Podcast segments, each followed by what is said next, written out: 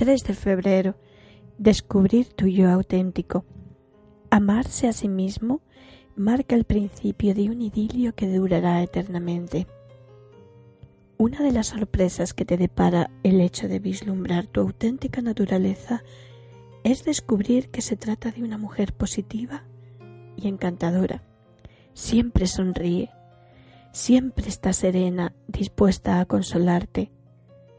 Es suda confianza en sí misma. Quizá te preguntes quién es esa mujer y si guarda alguna semejanza contigo.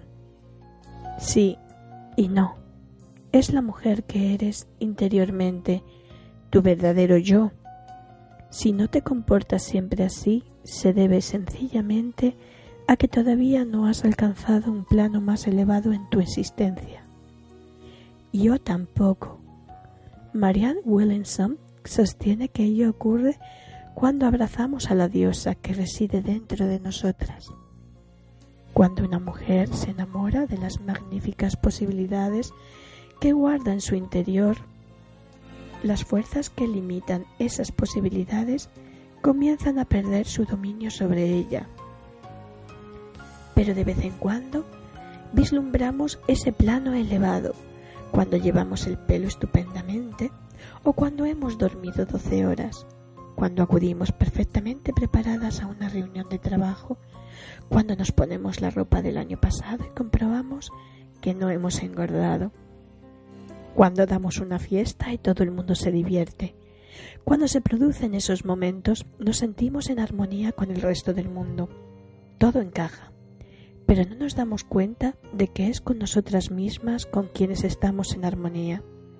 Sentimos que formamos parte del caudal de la vida, que ocupamos el lugar que nos corresponde, una sensación especial que se produce cuando la autenticidad y la realidad se funden en un todo. Pero ¿cómo podemos gozar con más frecuencia de esa energía espiritual? ¿Cómo acceder más a menudo al caudal de la vida? ¿Cómo podemos aprender a vivir con plenitud? La meditación es muy útil, igual que los paseos largos. Sumergirnos en un cálido perfumado baño de burbujas, lavarnos el pelo un día antes de que tengamos que hacerlo, ser más amables con nosotras mismas, contemplar un amanecer o un crepúsculo, acariciar a un animal, jugar con un niño, tener ilusiones, sentir gratitud, pero sobre todo estar abiertas al cambio, acogerlo con alegría. Observa, espera, deja que el tiempo transcurra y te ayude a alcanzar tus metas. Mientras esperamos, no debemos perder de vista cuánto nos rodea. Debemos reflexionar y crecer, sonreír y soñar, pero al mismo tiempo arrodillarnos y rezar. Hoy flota algo sagrado en el ambiente. Vamos a creer, a crear unas diosas. Ellas son quienes somos nosotras, pues somos nosotras mismas, amigas, terapeutas, artistas, mujeres de negocios, maestras, sanadoras, madres. Regocijaros, chicas, tenemos una nueva misión. 4 de febrero. El yo auténtico es el alma hecha visible. Mi deber no es transformarme en otra persona, sino sacar el máximo partido de la obra de Dios. Sacar el máximo partido de nosotras mismas no es tarea fácil. Es una labor agradable, la razón por la que hemos nacido, pero requiere paciencia, persistencia y perseverancia. Para muchas de nosotras también requiere rezar. Ello se debe a que nos resulta más fácil aprender a vivir de acuerdo con nuestras propias luces cuando accedemos a una fuente de energía más elevada que ilumina nuestro camino.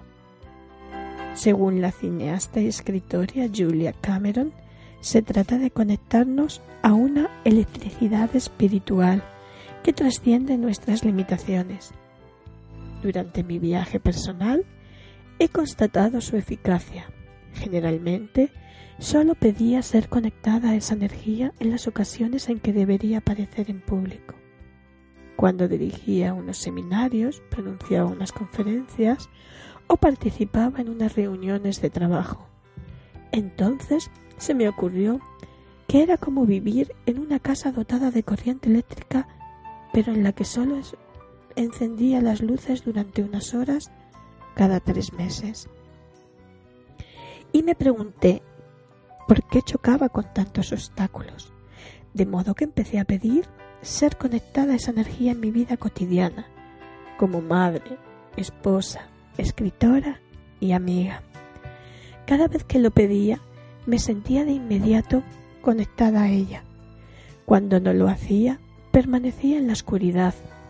No es necesario ser un electricista profesional para comprender el fenómeno.